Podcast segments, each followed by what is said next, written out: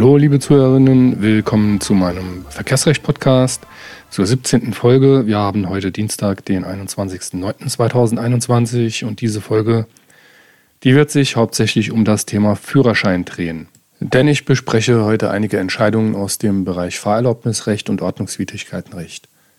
Ich fange gleich mit dem Fahrerlaubnisrecht an. Da hat sich das Bundesverwaltungsgericht äh, geäußert zum Thema Trunkenheitsfahrt, also Alkoholfahrt genau genommen.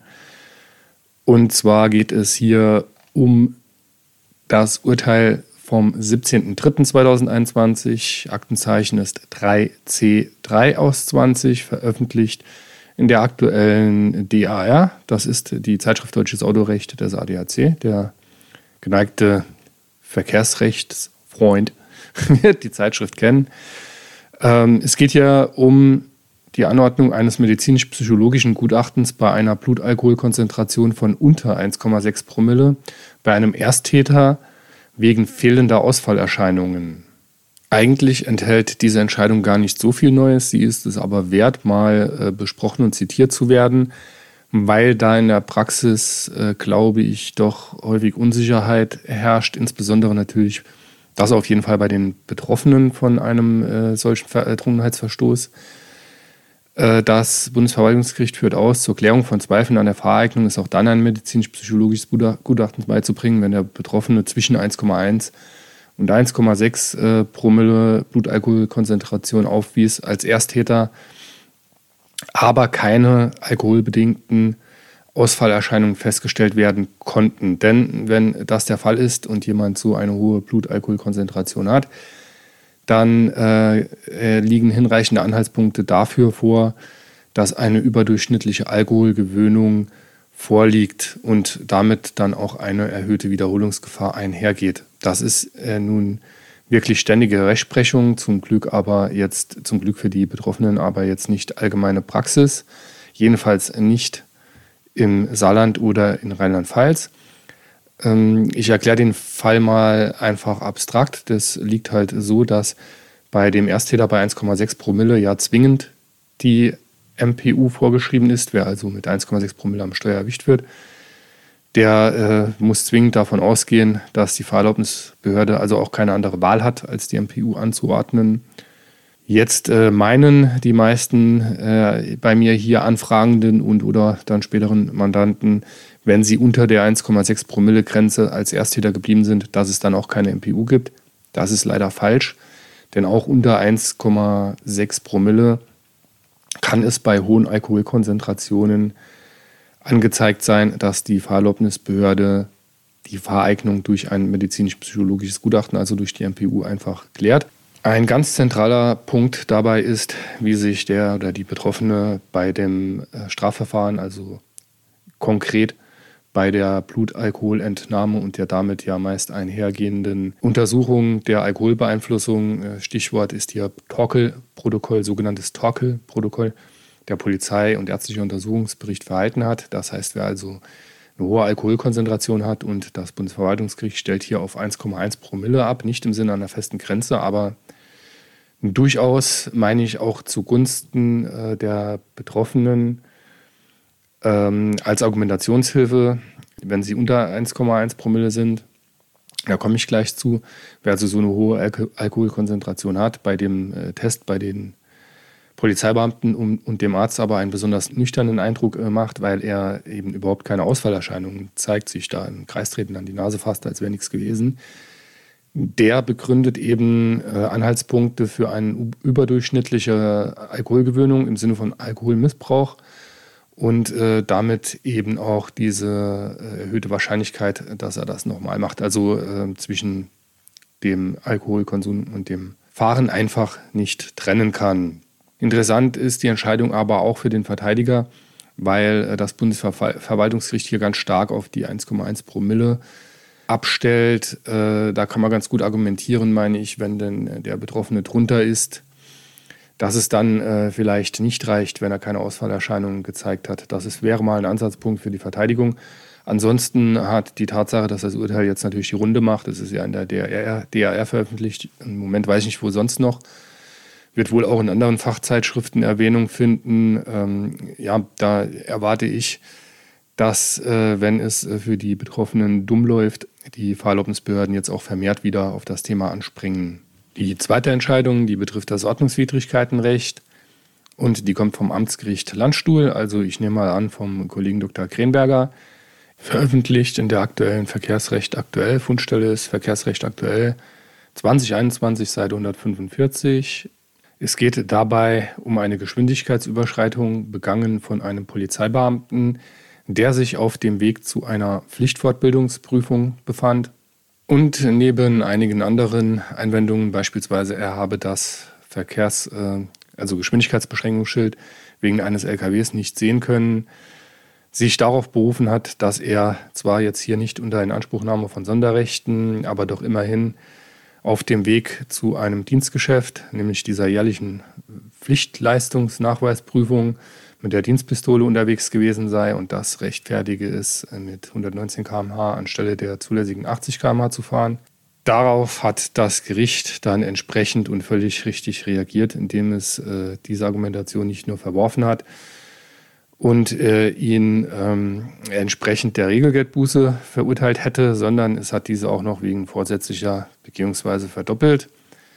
Einwandfreie Entscheidung. Zu dem äh, Thema kann man nur sagen, dass es auch andere Berufsgruppen gibt, die meinen, äh, nur weil sie grundsätzlich für Notfälle ein äh, Sonderrecht in der STVO, ich meine 35 STV, genau, steht da 35 STVO, habe ich jetzt gar nicht auswendig gewusst, äh, nach 35 STVO haben, auch äh, sogar teilweise privat meinen, sie dürften da äh, sich im Straßenverkehr verhalten wie die Sau.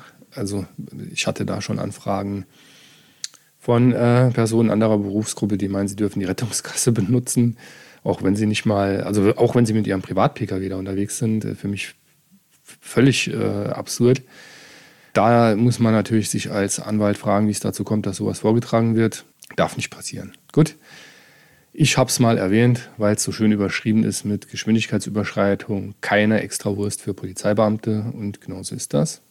Und zum Abschluss habe ich hier noch in der Verkehrsrecht aktuell, aktuelle Ausgabe, also Verkehrsrecht aktuell 2021, äh, Seiten 170 bis 174, eine Übersicht gefunden über das Thema Rotlichtverstoß.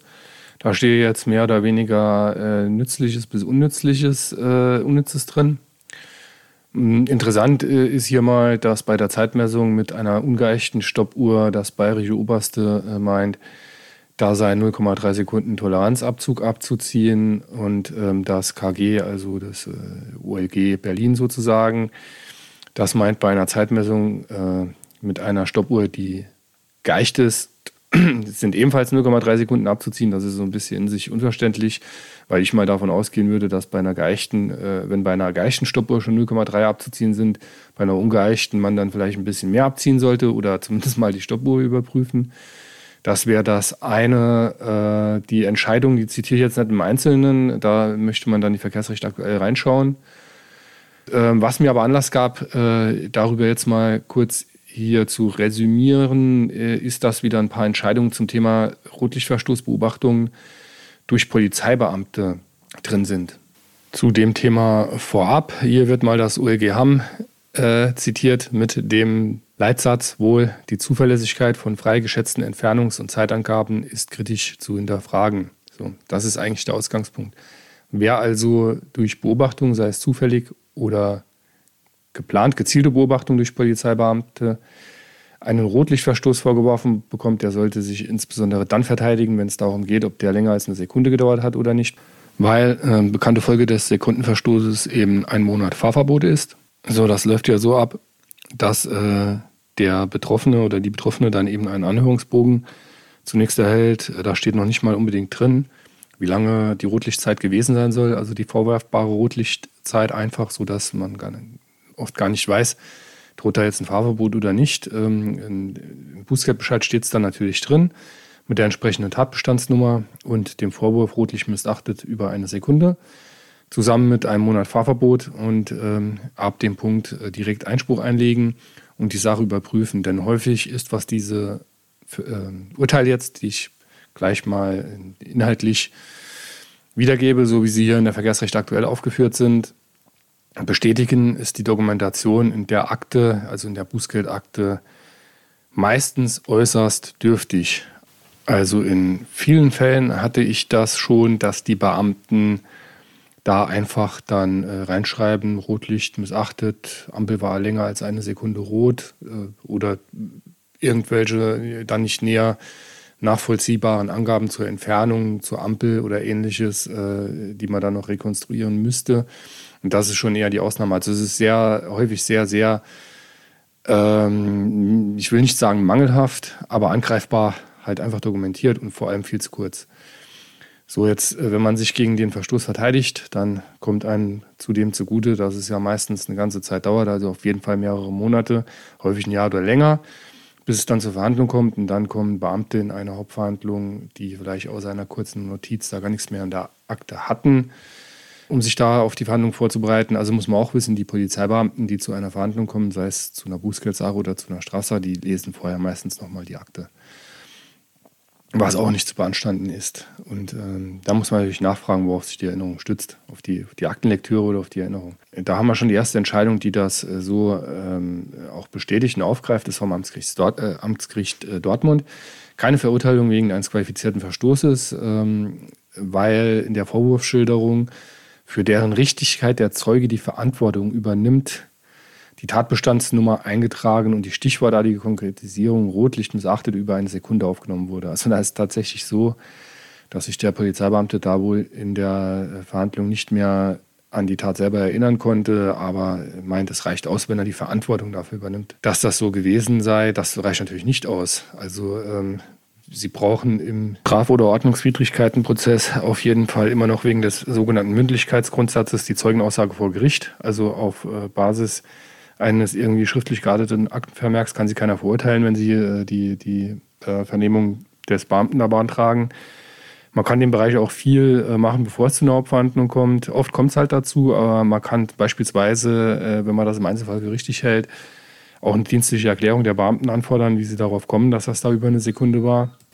Hinzu kommt, dass beim Thema Rotlichtverstoß es nicht selten der Fall ist, dass auch der Amtsrichter oder die Amtsrichterin damit ein bisschen überfordert ist, je nachdem, bei welchem Gericht man da landet. Beispielsweise in der Pfalz ist das dann ja immer noch das Tatortgericht. In, Im Saarland ist es ja immer das Amtsgericht St. Ingbert. Da sitzen dann natürlich spezialisierte, spezialisierte RichterInnen.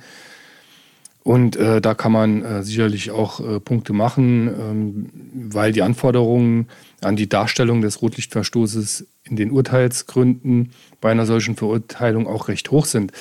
Das betrifft übrigens nicht nur Rotlichtverstöße, die durch Beobachtung von Polizeibeamten äh, oder sonstigen Personen festgestellt wurde. Die sind natürlich besonders kritisch zu betrachten. Äh, das betrifft auch allgemeine Rotlichtverstoße. Also beispielsweise äh, soll das Urteil Gründe äh, in den Gründen darstellen, wie die Induktionsschleifen unter der Haltlinie verlegt sind, ob hier äh, weitere äh, Toleranzabzüge gemacht werden müssen oder nicht. Jetzt nochmal zurück zum Thema Polizeibeamte und Beobachtung des äh, Verstoßes. Wie gesagt, AG Dortmund sagt, es reicht nicht aus, wenn der Polizeibeamte die Verantwortung übernimmt und lediglich stichwortartig den Rotlichtverstoß da in der Akte äh, notiert hat. Das OEG Hamm sagt auch, die Zuverlässigkeit von freigeschätzten Entfernungs- und Zeitangaben ist sehr kritisch zu hinterfragen. Also beispielsweise führt das OEG Düsseldorf hier aus, dass gerade bei zufälligen Beobachtungen eines Rotlichtverstoßes durch Polizeibeamten das Amtsgericht feststellen muss, wann und wo genau diese Zeugen, also Polizeibeamte sind übrigens in einem solchen Verfahren nichts anderes als Zeugen, auch wenn die Gerichte gerne von einer besonderen Glaubwürdigkeit dieser Zeugen ausgehen. Es sind einfach nur Zeugen und äh, die müssen äh, dann dem Gericht auch mitteilen und dieses muss Feststellung dazu machen, wann und, wann und wo genau äh, die Zeugen auf diesen äh, Verstoß bzw. auf das betroffene Fahrzeug erstmals aufmerksam geworden sind, in welchem Abstand sie da hinterhergefahren sind, mit welcher Geschwindigkeit und an zu welchem Zeitpunkt die rote Ampel wahrgenommen äh, worden ist, wie weit in diesen Zeitpunkten äh, jeweils eine, äh, die Entfernung zur Haltlinie des Betroffenen war. Denn maßgeblich für den Verstoß ist ja das Überfahren, also der Zeitpunkt des Überfahrens der Haltlinie, nicht der Zeitpunkt, äh, in dem der Betroffene an, dem, an der Ampel selber vorbeifährt, sondern eben der Zeitpunkt des Überfahrens der Haltlinie, was, kleine Anmerkung nebenbei, die meisten Polizeibeamten auch noch nicht, auch nicht wissen. Also bisher hat es noch keiner gewusst, den ich gefragt habe. Äh, da gibt es also einiges. Die Anforderungen an die Darstellung eines solchen qualifizierten Verstoßes sind sehr hoch. Viele Amtsgerichte wissen das nicht und da muss der Verteidiger eben entweder in der Hauptverhandlung insistieren, die entsprechenden Urteile vorlegen, die Polizeibeamten richtig festnageln oder die Alternative ist, man fängt sich halt das Urteil ein, äh, stellt die entsprechenden Beweisanträge, die da so zu stellen sind und ähm, stützt dann einfach die Verfahrensrügen darauf im Rahmen der Rechtsbeschwerde. Äh, das wird so, wie diese Urteile teilweise aussehen, also ich meine jetzt hier die auch in der Verkehrsrecht aktuell zitierten Urteile der Oberlandesgerichte dann doch auch häufig von Erfolg gekrönt sein. Wie gesagt, funktioniert natürlich nicht bei Richtern, die da versiert sind, die wissen, wie man das feststellt. Äh, wie gesagt, häufig wissen die Polizeibeamten selber nicht, worauf es bei dem Rotlichtverstoß jetzt konkret ankommt, sondern da heißt es immer nur, ja, wir haben gesehen, der ist über die rote Ampel gefahren, es war länger als eine Sekunde. Vielleicht mal noch, ja, ich habe ich hab halt gezählt oder so, was ja auch schon kritisch zu hinterfragen ist. Aber welcher, dass da, dass da jetzt beispielsweise die Haltelinie maßgeblich ist für diesen äh, Rotlichtverstoß, das wissen schon die meisten nicht mehr. Also da hatte ich schon Situationen, da war völlig unglaublich, dass es überhaupt eine Haltelinie gibt. Darauf kann man natürlich keine Verurteilung stützen. Gut, das Thema an sich. Ich wollte es mal anhand der äh, Urteile kurz anreißen und etwas Allgemeines dazu sagen, auch um möglicherweise Betroffenen, die Möglichkeit, ein bisschen zu konkretisieren, was man hier machen kann und dass man das auf keinen Fall einfach so hinnehmen sollte. Die Tendenzen, die ich so in den letzten äh, Jahren meiner Tätigkeit äh, habe, sind die, dass Polizeibeamte oft, warum auch immer, der Meinung sind, es reicht aus, wenn sie da notieren, zwar über eine Sekunde. Ja, das ist natürlich schwierig, wenn man dann konkrete Angaben zu den Umständen machen soll, ein Jahr später oder anderthalb Jahre später, das, das wird immer, äh, ist immer mit Problemen behaftet für die Zeugenaussage dann. Und eröffnet dann natürlich auch entsprechendes Verteidigungspotenzial. So, das war's für heute. Ich bin echt ein gutes Stück über der Zeit. Vielleicht mache ich ja nächstes Mal kürzer. Liebe Zuhörenden, ich verabschiede mich dann auch hiermit und melde mich nächste Woche mit dem Verkehrsrecht-Podcast wieder bei Ihnen zurück. Lassen Sie ein Abo da. Bis nächste Woche.